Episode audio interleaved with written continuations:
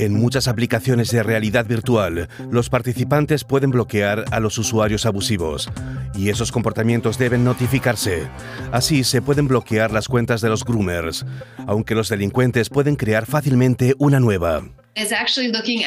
Hay que ver qué procedimientos y protocolos establecemos para asegurarnos de que los usuarios no puedan falsificar su identidad, que no haya alguien de 50 años haciéndose pasar por alguien de 15 en el metaverso. Es bastante fácil de lograr y no supone un gran reto tecnológico. Simplemente no se ha hecho por miedo a la innovación, a la comercialización. Las empresas del metaverso no han sido capaces de combatir las prácticas perjudiciales en la red, como Meta, que tardó en responder a las campañas de incitación al odio y desinformación en Instagram y Facebook. La empresa anunció nuevas medidas de protección para su dispositivo de realidad virtual Quest. Los padres podrán restringir compras, bloquear apps, controlar el tiempo de uso y ver a quién han añadido sus hijos como amigos.